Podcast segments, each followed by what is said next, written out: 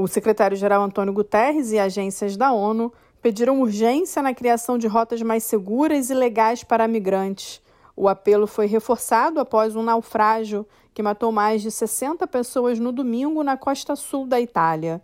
Segundo agências de notícias, as equipes de salvamento temem que o número de mortes possa subir. Entre as vítimas havia crianças e um recém-nascido. Há indícios de que o barco transportava 170.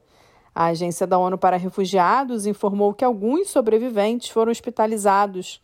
Antônio Guterres disse que toda pessoa em busca de uma vida melhor merece segurança e dignidade. Já o Acnur e a Organização Internacional para Migrações expressaram condolências em comunicado conjunto e pediram aos países que aumentem recursos e capacidades para cumprir suas responsabilidades.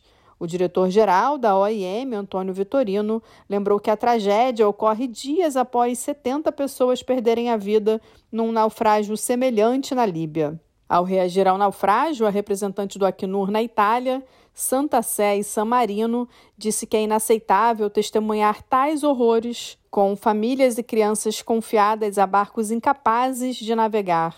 O barco havia saído da Turquia com muitos passageiros vindos do Afeganistão e do Paquistão. De acordo com a Acnur, em 2022, a rota da Turquia representa cerca de 15% do total de chegadas por mar à Itália. Quase metade das pessoas vindas da Turquia fugia do Afeganistão. Da ONU News em Nova York, Ana Paula Loureiro.